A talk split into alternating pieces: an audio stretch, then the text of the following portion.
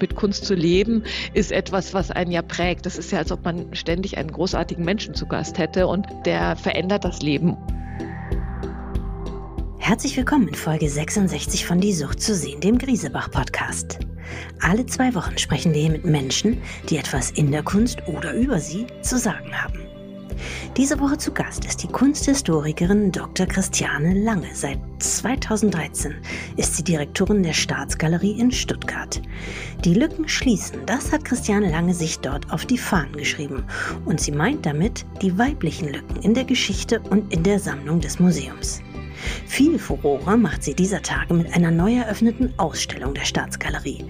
Anti-Fashion heißt sie, gezeigt werden die großformatigen Arbeiten einer der profiliertesten Künstlerinnen der Welt, der Amerikanerin Cindy Sherman nämlich, die sich mit Identitäten und Geschlechterrollen auseinandersetzt und sich dazu selbst immer wieder anders fotografisch in Szene setzt, mal als Clown, mal als Mann, dann wieder als Influencerin. Wie Christiane Lange es geschafft hat, Cindy Sherman von ihrem Vorhaben und von Stuttgart zu überzeugen, erzählt sie uns jetzt. Wir freuen uns und sagen herzlich willkommen bei Die Sucht zu sehen.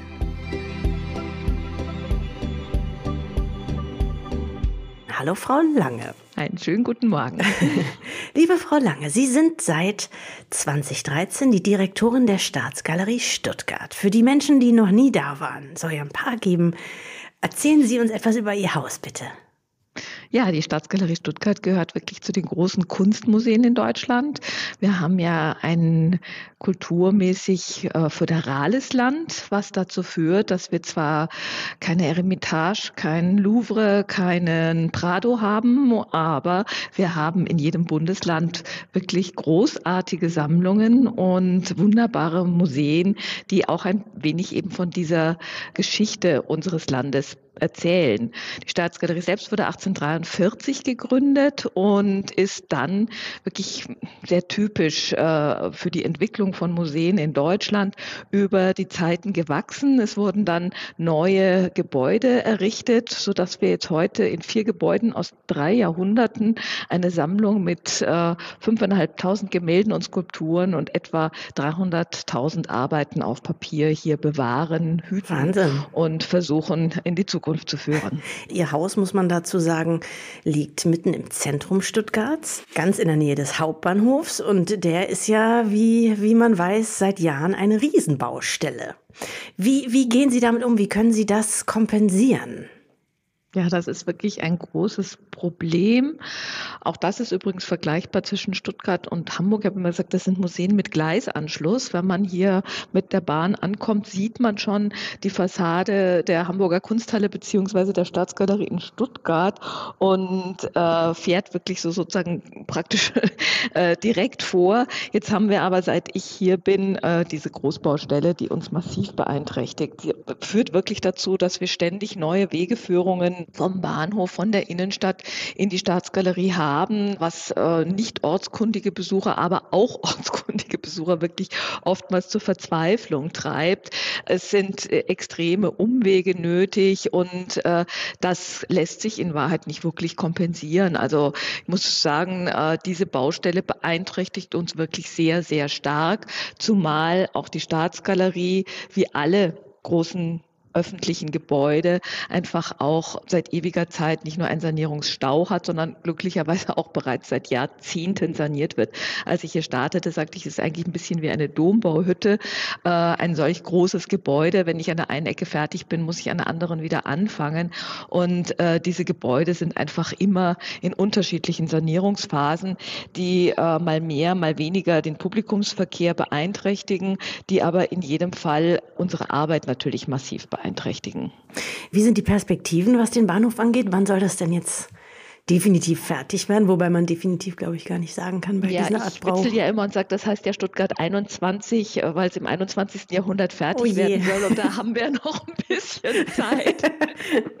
aber, aber offen gestanden, wenn man jetzt so an der Baustelle vorbeigeht, wie ich das äh, nahezu täglich tue, merkt man doch gewaltige Bauvorschritte und äh, einiges, was ja mit Stuttgart 21 in Zusammenhang steht, nämlich diverse Tunnelneubaustrecken äh, zwischen Ulm Ulm und München und Ulm und Stuttgart scheinen jetzt schon fertig zu sein. Also die Strecke München, Stuttgart ist von zwei Stunden 20 jetzt schon auf eine Stunde 58 geschrumpft. Also da hat man ein bisschen was verbessert, aber es ist, glaube ich, noch nicht so, wie es irgendwann, wenn es dann mal fertig ist, sein soll. Mhm. Und ich wage keine Prognose, wie lange das dauert. Ich mag schon. Erzählen Sie uns doch mal, Frau Lange, wie Sie überhaupt in der Staatsgalerie gelandet sind. Wir haben schon eingangs äh, gesagt, seit 2013 sind Sie Direktorin. Wie ist das gekommen?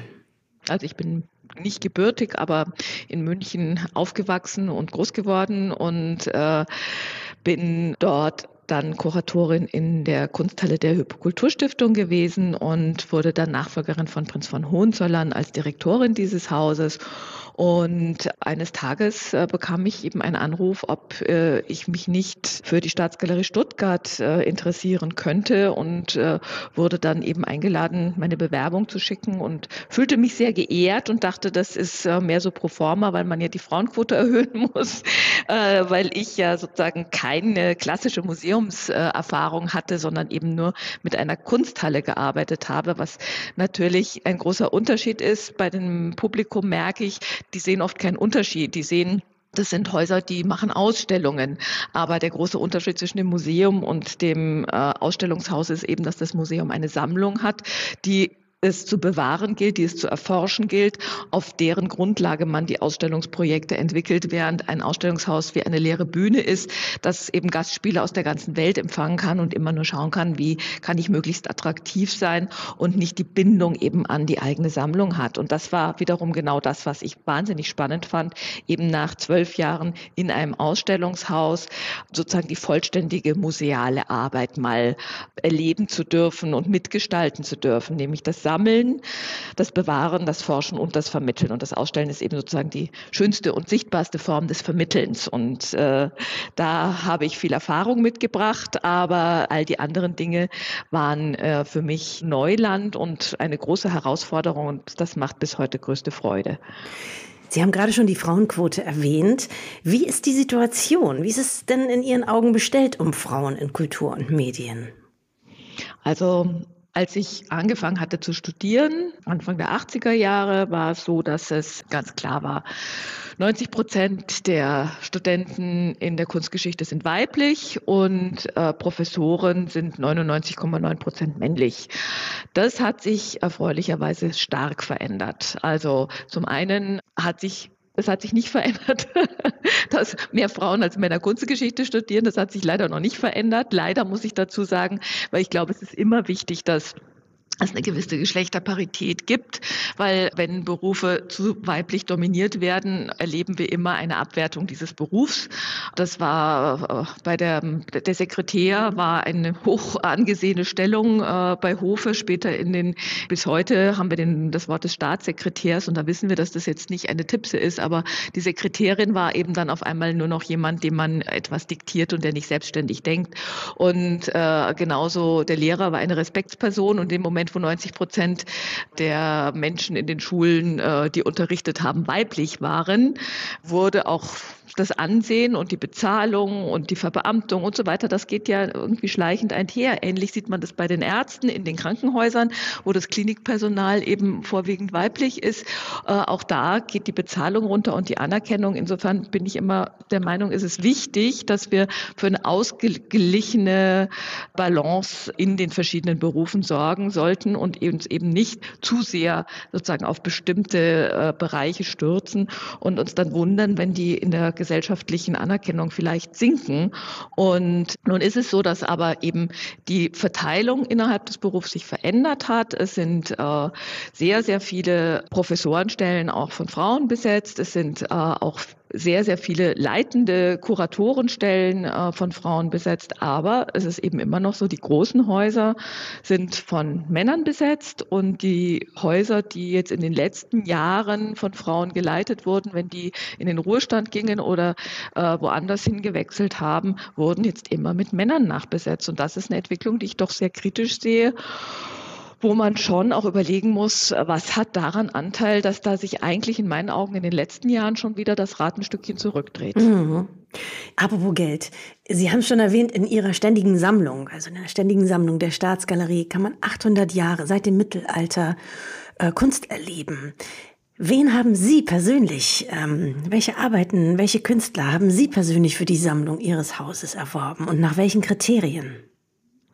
Äh, man sammelt grundsätzlich ja in die Stärken einer Sammlung hinein, weil ich kann nie sozusagen die gesamte Kunstgeschichte abdecken. Ich kann jetzt nicht sagen, ach, ich fange jetzt mal an, rückwirkend doch auch noch hier äh, die spanische Malerei vom 15. Jahrhundert bis zur Gegenwart äh, in Stuttgart abbilden zu wollen, sondern jedes Museum, und das ist ja dann eben auch das Schöne, hat aufgrund seiner Geschichte unterschiedliche Sammlungsschwerpunkte. Und diese Sammlungsschwerpunkte muss man eben herausarbeiten und innerhalb dieser Sammlungsschwerpunkte dann wiederum Lücken identifizieren, wo man dann versucht, gezielt hineinzusammeln. Und ähm, nennen Sie uns Ihre Schwerpunkte in der Staatsgalerie? Ja, wir haben die altdeutsche Malerei, also hier die Malerei des, äh, aus dem, der schwäbischen Region. Einer der ersten Ankäufe von mir, äh, noch von meinem Vorgänger vorbereitet, war äh, ein wunderbarer kleiner Altar des Meisters von Meßkirch. Umgekehrt aber äh, ist natürlich Oskar Schlemmer als Stuttgarter und durch den Nachlass äh, seiner Witwe für uns im 20. Jahrhundert sozusagen der wichtigste äh, Künstler. Dort gelang es uns nach der großen Retrospektive 2014-15 ein Stuttgarter Wandbild, das dann beim Abbruch des Hauses ins Ausland verbracht worden war, erst als Leihgabe ins Haus zu bekommen und dann auch durch eine groß angelegte Spendenaktion, aber eben auch Museumsstiftung Zentralfonds, Ernst von Siemens, Kulturstiftung der Länder, wirklich in einem Gemeinschaftsakt diese äh, große Arbeit auch für unser Haus zu sichern. Ähnlich ist es im Bereich der, der klassischen Kunst gewesen mit Wilhelm Lehmbruck Skulpturen, die äh, schon lange als Dauerleihgaben in unserem Haus waren und wo es ein großer Verlust gewesen wäre, die, die große Sünde oder den Knienden oder den Gestürzten auf einmal aus äh, unserem Sammlungsgefüge wieder zu entfernen, weil in der nächsten Erbengeneration einfach über einen Verkauf nachgedacht wurde. Und solche Dinge dann für ein Haus zu sichern, ist nicht von eben auf jetzt möglich. Und das sind aber Dinge, die kann man nicht planen, sondern die kommen auf einen zu und man muss versuchen, eben dann äh, das Nötige zu tun, um es für ein Haus zu sichern im Bereich der Gegenwartskunst ist das schöner, da kann man auch ein bisschen aktiver werden. Da haben wir uns auch ganz klar gesagt, wir wollen eben die weiblichen Lücken in unserer wunderbaren Sammlung der klassischen Moderne versuchen jetzt nach und nach zu schließen, was nicht einfach ist, weil natürlich äh, die Staatsgalerie nicht das einzige Museum ist, die jetzt diese Lücken schließen will. Natürlich, natürlich eine starke Konkurrenz um die Werke ist und es geht ja jetzt auch nicht darum, Namen zu sammeln, sondern es müssen ja dann immer auch wirklich Spitzenwerke der jeweiligen Künstlerinnen sein, die wir in der ständigen Sammlung dann auf Augenhöhe mit den Spitzenwerken der männlichen Vertreter ihrer Generation hier in der Vergangenheit für unser Haus anschaffen konnten. Und äh, ich freue mich sehr, dass es uns gelungen ist, eine sehr schöne frühe Arbeit eben aus den 60er Jahren von Maria Lasnik zu erwerben. Gerade vorletztes Jahr eine wunderbare Arbeit von äh, Karin Kneffel, von Hito Steil. Es sind äh, Arbeiten, die von Theresa Magoyes jetzt gerade in den letzten Jahren einfach nur so fällt, fallen mir diese Namen ein. Aber das äh, zeigt schon ganz programmatisch, dass wir eben versuchen wollen, die wirklich, äh, muss man auch ganz klar sagen, weiblichen Lehrstellen in dem Sammlungsbereich äh, zu füllen. Ja, Ulrike Ottinger beispielsweise haben wir auch jetzt nicht eine gegenwärtige Arbeit erworben, sondern eben aus den äh, 60er Jahren, weil wir da sehr stark gesammelt haben. Wir haben frühe Arbeiten von Polke, Richter, Baselitz, Kiefer und äh, da ist es mir wichtig zu zeigen, dass gleichzeitig mit diesen alten Meistern, mit diesen jetzt äh, als äh, Heroen gerühmten weibliche Positionen ganz genauso äh, stark und intensiv schon gearbeitet haben und das erfordert natürlich dann aber eben wirklich die, die Spitzenwerke dieser Künstlerinnen auch überhaupt mal angeboten zu bekommen bekommen und sie dann auch finanzieren zu können. Ja. Apropos Frauen dieser Tage hat eine ganz besondere Ausstellung bei Ihnen eröffnet. Sie heißt Anti-Fashion und ist von Cindy Sherman. Ja, also Cindy Sherman ist natürlich eine der Künstlerinnen, die seit Jahrzehnten immer im Ranking der Top 10 wichtigsten, bedeutendsten, teuersten äh, Künstler der Welt äh, arrangiert. Und gehört ja vielleicht auch ein bisschen durch ihren persönlichen Werdegang mit der Popkultur wirklich zu den bildenden Künstlern, die wirklich so äh, einen gewissen Starkult auch haben und glaube ich auch außerhalb der Museumswelt ein klingender Name ist. Aber Cindy Sherman ist eben eine Künstlerin, die wir schon sehr früh gesammelt haben. Von Cindy Sherman haben wir fünf Fotografien in unserer Sammlung. Dem Medium geschuldet können die natürlich nicht dauerhaft in der ständigen Sammlung präsentiert werden. Sie sind sehr großformatig. Nein, das sind vor allem Fotografien und äh, das Foto ist wie jedes Papier Papier hat einen großen Feind. Ich sage immer, äh, Papier ist wie ein Vampir, die scheuen das Licht. also die Sonne, Und, die Sonne. Genau, also ja. so, so wie der Vampir die Sonne fürchtet, so äh, fürchtet jeder Grafikkonservator mhm. das Licht. Deswegen sind solche Papierausstellungen eben in der Regel nur drei oder vier Monate lang und äh, sie brauchen einfach besondere konservatorische Bedingungen, damit sie in der Top-Qualität erhalten werden ja. können. Wie umfangreich ist die Sherman Ausstellung? Ja, also nochmal darauf zurückzukommen, also dadurch, dass wir sie eben nicht in unserer ständigen Sammlung präsentieren können, aber schon sehr früh fünf Arbeiten von ihr gekauft haben, war das etwas, was für mich ein großes Anliegen war, äh, diese Künstlerin in einer Sonderausstellung möglichst bald zu präsentieren. Nun ist es aber nicht so einfach, Cindy Sherman davon zu überzeugen, dass sie einer Sonderausstellung zustimmt, weil sie möchte da natürlich äh, komplett von Anfang an mit eingebunden sein und stimmt nur zu, wenn ihr das Konzept gefällt Welt.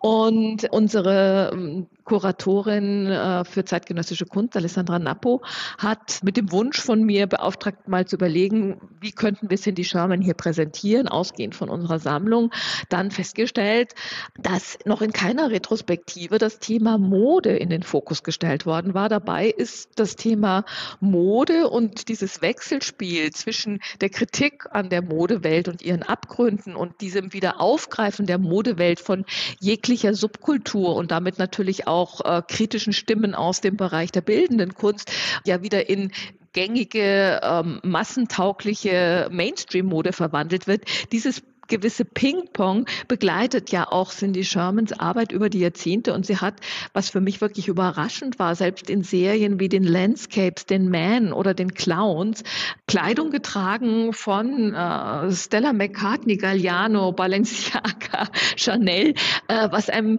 wenn man durch eine normale Cindy Sherman Retrospektive geht, gar nicht so unbedingt bewusst ist. Und das haben wir eben herausgearbeitet und mit erstmals gezeigten Material der Künstlerin aus New York, nämlich den von ihr dann gesammelten verschiedenen Covers der, der Zeitschriften, die manchmal als Auftragsarbeiten von ihr gestaltet wurden. Das müssen wir vielleicht nochmal sagen. Sie hat ähm, eben als eine der ersten und wenigen KünstlerInnen kollaboriert mit mit Zeitungen wie der Vogue oder Harper's Bazaar, glaube ich, als allererster.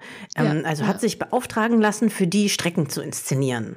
Ja, beziehungsweise wurde beauftragt und die erste Strecke war dann so krass, dass sie abgelehnt wurde und mhm. nicht veröffentlicht wurde. und auf der anderen Seite sehen wir dann doch auch so, wie sich das, das ist ja dann nicht nur Cindy Sherman, die sozusagen äh, auf einmal an diesem glatten Schönheitsideal der Modewelt gekratzt hat und eben jetzt äh, Models mit, äh, also sie selbst ist ja immer das Modell, aber sich selbst als Model mit blauen Flecken und Augenringen und, und Narben inszeniert, sondern wir sehen dann, wie sich auf einmal äh, sozusagen dieser Heroinschick der 90er Jahre entwickelt mit anderen Models äh, als den wunderbaren, äh, langbeinigen, äh, blondmähnigen äh, Claudia Schiffers und Linda Evangelistas und äh, sondern auf einmal kommt so eine äh, Kate Moss mit einer ganz anderen Ästhetik in die Modewelt.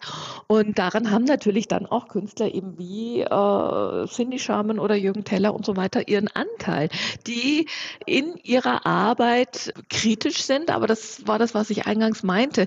Die Mode saugt ja eben alle Einflüsse auf und das nicht nur in der Gegenwart, sondern das war ja schon zu allen Zeiten so.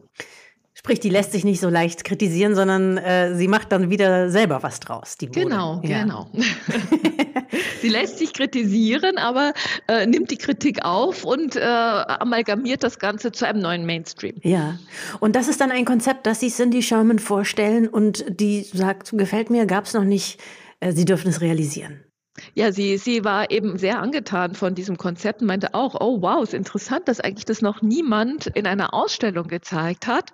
Und äh, Alessandra Napus war natürlich eine schwierige Zeit. Die Vorbereitung fiel voll in die Pandemie. Man konnte nicht reisen, man konnte sie nicht besuchen. Das Ganze lief mit Zeitverschiebung dann immer irgendwie über Telefonate und E-Mails. Und ähm, umso schöner war es dann auch, dass wir dann noch, als die Ausstellung schon mehr oder weniger stand, noch eine zweite und dritte Station dafür begeistern konnten. Die Deichtorhallen in Hamburg, die im Anschluss die Ausstellung dann in der Sammlung Falkenberg präsentieren werden und das Fotomuseum in Antwerpen, die dann im kommenden Jahr das erste Mal überhaupt in Belgien eine Cindy Sherman Ausstellung zeigen wollen, weil jede der Kulturinstitutionen zu diesem äh, Jubiläumsjahr etwas beitragen möchte. Ja, sehr schön. 2019 haben Sie auch ein bekanntes Banksy-Bild ausgestellt bei Ihnen in der Staatsgalerie. Erzählen Sie uns, was daran so besonders war. Ja, das war einfach ein Glücksfall, muss ich sagen, ähm, dass die Eigentümerin dieses Werkes mir bekannt war und wir äh, ins Gespräch kamen und sie das verraten hat, dass sie diejenige war, die das ersteigert hat und wir es auf diese Weise dann in der Staatsgalerie für ein Jahr präsentieren konnten. Wir haben uns da eben auch ein Konzept dazu überlegt und haben das Werk ja durch die Sammlung wandern lassen. Beschreiben Sie ähm, das Werk netterweise einmal und den Namen des Werkes? Ja, also das ist nämlich ganz besonders. ja, Ja, es handelt sich natürlich um dieses berühmt gewordene Werk Girl with Balloon, das in dem Moment, als es bei Sotheby's in London zugeschlagen wurde, sich selbst schredderte und dann vom Künstler mit dem Titel Love is in the Bin tituliert wurde. Und eigentlich würde ich fast sagen, ist es erst in diesem Moment zum Kunstwerk geworden. Davor war es ein ja, Multiple dieses Schablonen gesprayten kleinen Mädchens mit einem roten äh, Luftballon. Das ist jetzt in diesem Sinne vielfach schon um die Welt äh, schabloniert gewesen und wäre jetzt nicht ein Kunstwerk gewesen, das ich in der Staatsgalerie hätte zeigen wollen. In dem Moment aber, wo es sich selber schredderte und damit sozusagen in der Tradition dann auch von Dada und Fluxus äh, sozusagen die Frage des Kunstwerks, der Authentizität und des Kunstmarkts wieder ganz äh, klar in den Mittelpunkt stellte. Es gibt ja von Ben Vautier Anleitungen, äh, Kunstwerke, die Sie jetzt bitte anzünden und nicht nicht nur dieses Kunstwerk, sondern gleich die ganze Institution dazu abfackeln sollen. Also das sind so Dinge, das ist ja nicht eine Erfindung von Banksy. Die Kritik am Kunstmarkt gibt es, seit es den Kunstmarkt gibt. Und gleichzeitig wollen die Künstler natürlich auch irgendwie immer mitspielen und wollen natürlich nicht brotlos sein und verhungern, sondern wollen von ihrer Kunst leben und wahrgenommen werden. Und das ist kein Phänomen der Gegenwart, sondern ein Phänomen, solange es die Kunst gibt. Und in der Gegenwart aber hat Banksy wie ich finde, es geschafft, das sozusagen nochmal in die mediale Welt zu transformieren. Also im Gegensatz zu irgendwelchen Postkarten, die Marcel Duchamp von äh, der Mona Lisa mit dem Schnurrbart dann an einen kleinen Kreis von Freunden und Konnoisseuren verschickt hatte, erreichte jetzt dieses kurze Video von Banksy, wie sich dieses Bild selbst zerstört oder scheinbar selbst zerstört oder ja eigentlich gar nicht selbst zerstört, sondern einfach nur sozusagen eine neue Form annimmt, weil es ja genau im richtigen Moment gestoppt wurde und auch noch in den Streifen komplett sichtbar ist, durch diese Verteilung auf wirklich Millionen, und ich glaube, es sind dreistellige Millionen Klicks, die dieses Video hatte und die sozusagen zu einer massenmedialen Verteilung um die ganze Welt geführt haben. Also als wir das Werk gezeigt kam in der Tat wirklich mal ein japanischer Aficionado, der nur aus Tokio nach Stuttgart gekommen war, um dieses Bild zu sehen und auch am nächsten Tag gleich wieder zurück nach Tokio geflogen ist. Also äh, es ist äh, unfassbar, wie weltumspannend das jetzt geworden ist. Und diesen Schritt zu gehen, sozusagen, es ist natürlich, kann man sagen, es ist jetzt keine so originelle neue Idee, dass ein Kunstwerk sich selber zerstören soll, aber es wirklich so, so auf den Punkt zu bringen in der Auktion und äh, damit eine maximale globale Öffentlichkeit zu schaffen, hat zu diesem Zeitpunkt, denke ich, schon nochmal eine neue Dimension erreicht und sagt und zeigt uns sehr deutlich, wie wir jetzt auch gerade vor der Pandemie gerade in der Kunstwelt in einen globalen Austausch getreten sind, der jetzt ja wieder ein bisschen innehält und wir uns überlegen, muss jetzt äh, jede Reise überall hin äh, sein? Ist das wirklich sinnvoll? Es markierte so, so den Höhepunkt dieser globalen Jet-Set-Kunstszene und ähm, hat aber eben außer diesem Zirkel, der um die Welt äh, von Manifesta zu Manifesta, von Biennale zu Biennale und Museumsneueröffnung zu Museumsneueröffnung reisenden Kunstszene, glaube ich, eben auch noch ein ganz anderes Publikum erreicht, ein sehr breites. Das ist das Faszinierende. Banksy ist ja sozusagen der Künstler für die Leute, die nicht ins Museum gehen, weil er ja eben noch so fälschlich als Graffiti-Straßenkünstler gelabelt wird. Äh, auch wieder so als der Underdog. Aber der Underdog, der Millionen für seine Werke erzielt, äh, passt irgendwie auch nicht so richtig zusammen. gleichzeitig ist dieses, dieses Bild des Underdogs wird aber weiter befördert, eben auch durch das Geheimnis, das um seine Person gemacht wird. Und das hat dazu geführt, dass wirklich Menschen in unser Haus kamen, die noch nie vorher ein Museum betreten haben. Wir haben gemerkt, da kommen Schulklassen ohne Lehrer am Nachmittag, die sich verabreden, oh, um gemeinsam das Bild anzugucken. Jetzt, äh, bevor ich zu den letzten beiden Fragen komme, die wir ja hier allen Teilnehmern, InterviewpartnerInnen stellen, wie geht's denn dieses Jahr noch mit der Staatsgalerie weiter? Cindy Sherman, haben wir gehört, läuft äh, ein paar Monate noch bis? Ja, bis August, bis Anfang August kann man Cindy Sherman hier sehen und äh, jeder, der irgendwie auf die Art Basel reist, äh, der sollte auf dem Weg dorthin, auf dem Hin- oder Rückweg hier einen Stopp in der Staatsgalerie einplanen. Das kann ich wirklich jedem nur ans Herz legen, denn es ist eine wirklich sensationelle Ausstellung geworden, die, selbst wenn man Cindy Sherman kennt, durch diesen Fokus auf die Mode doch nochmal in einer völlig neuen Form auch nahe bringt und gleichzeitig wirklich auch mit diesem vielen privaten Material, einer ganz frühen Arbeit von ihr noch aus ihrer Studienzeit an der Universität in Buffalo, wo sie sich das erste Mal schon mit dem Thema Mode auseinandersetzt. So dieses auf der einen Seite, ich bin so aktiv und individuell und ich kleide mich selber und auf der anderen Seite schon auch so diese Distanz. Ich werde durch die Mode ja auch uniformiert. Ich bekomme ja immer von der Gesellschaft dadurch auch einen Stempel aufgedrückt. Und diese, diese Ambivalenz, diese Polarität ist ja äh, wie so, so ein, ein Generalbass, der sich durch das Werk von, von Cindy Sherman zieht. Hm. Frau Lange, jetzt äh, kommen wir zu den beiden letzten Fragen, mm, bei denen vor allem im Kontext mit Ihnen die erste interessant ist, nämlich welches ist Ihr Lieblingsmuseum? Ja, das äh, ist natürlich immer so die Frage, äh, die ich Müttern stelle, was ist ihr Lieblingskind? Mhm. Sie leben gern immer die Frage, das eine Kind liebt man, weil es so anders ist wie man selber und das andere liebt man besonders, weil es so ähnlich ist wie man selber. und natürlich ist die Staatsgalerie mein Lieblingsmuseum, weil ich mich mit keinem Museum so intensiv mit Sammlung und Gebäude und Struktur auseinandersetze äh, wie mit irgendeinem anderen. Aber natürlich geht es bei der Frage um das Lieblingsmuseum jetzt auch um den Blick nach außen und nicht nur das, was man selber selber natürlich äh, mitgestalten darf. Und da wechseln natürlich die Lieblinge und äh, ich war Anfang des Jahres mit meinem Mann, der Brasilianer ist mal wieder bei ihm in der, in der Heimat nach vielen, vielen Jahren. Und da haben wir das erste Mal äh, Inhotim besucht. Inhotim ist ein kleiner Ort in Minas Gerais, etwas äh, südlich von Belo Horizonte gelegen.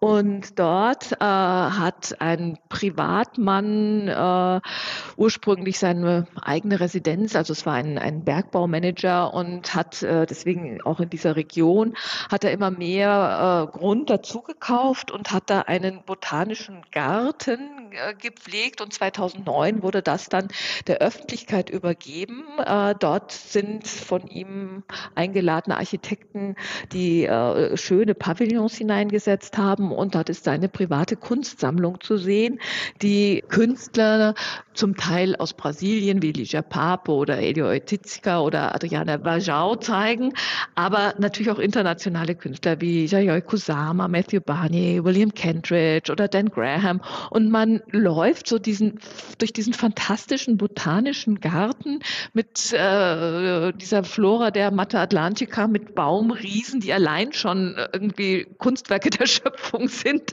und hat dann aber immer wieder reizvolle, wunderbare, schöne Architektur und in dieser Architektur verstecken sich dann wirklich Gruppen oder Einzelpräsentationen äh, von diesen genannten Künstlern und dazwischen sind dann noch Skulpturen von McCarthy oder, äh, oder vor Eliasson. Und also es ist wirklich eine Überraschungsreise. Man braucht einen ganzen Tag, man kann Wochen da verbringen natürlich, aber man braucht mindestens einen Tag, um da einen ersten Eindruck zu gewinnen.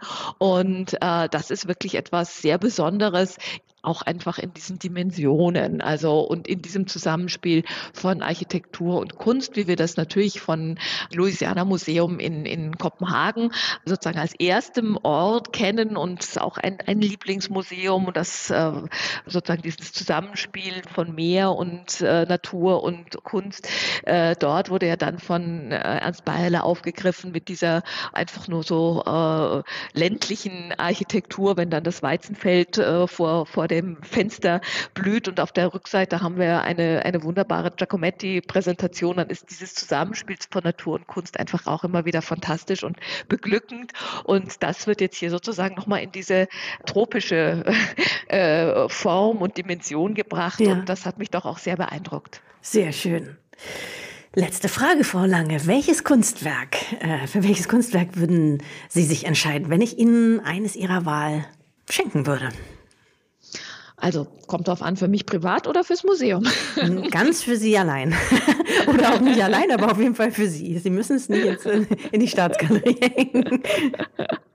ähm, ja, also wenn man jetzt wirklich sagen würde, ich, äh, es ist eine andere Welt und in dieser anderen Welt hat man keine Sorgen mit äh, Versicherungen und äh, Sicherheit überhaupt, dann würde ich mir natürlich gerne einen frühen Matisse in die Wohnung hängen, weil das sind einfach Bilder, wo man Herzklopfen bekommt äh, von dieser wunderbaren Intensität und Schönheit. Das geht mir natürlich auch bei, bei Werken von Giacometti oder Picasso oder vielen anderen Künstlern so, aber Matisse hat einfach nochmal so auch eine, eine so wunderbare Stimmung, die einen immer, immer wieder aufs Neue beglückt und mit Kunst zu leben, ist etwas, was einen ja prägt. Das ist ja, als ob man ständig einen, einen großartigen Menschen zu Gast hätte und der verändert das Leben. Das ist etwas, was ich, was ich natürlich, wenn Sie mir die völlig freie Wahl in einer völlig äh, fiktiven Welt äh, nennen würde. Es wäre auch versichert, ja. auch der Transport, alles kein Problem. Super. Dann nehme ich doch den frühen Matisse. okay. Frau Lange, ich danke Ihnen ganz herzlich für dieses schöne, interessante Gespräch. Ja, vielen Dank, Frau Casati, für Ihr Interesse an unserem Haus und äh, ich hoffe, wir sehen uns sehr bald wieder, spätestens zu Modigliani. Genau. Das war Folge 66 von Die Sucht zu sehen. Wir bedanken uns fürs Zuhören und freuen uns schon wieder auf unsere nächsten Gäste. Alle zwei Wochen neu bei grisebach.com und überall, wo es Podcasts gibt.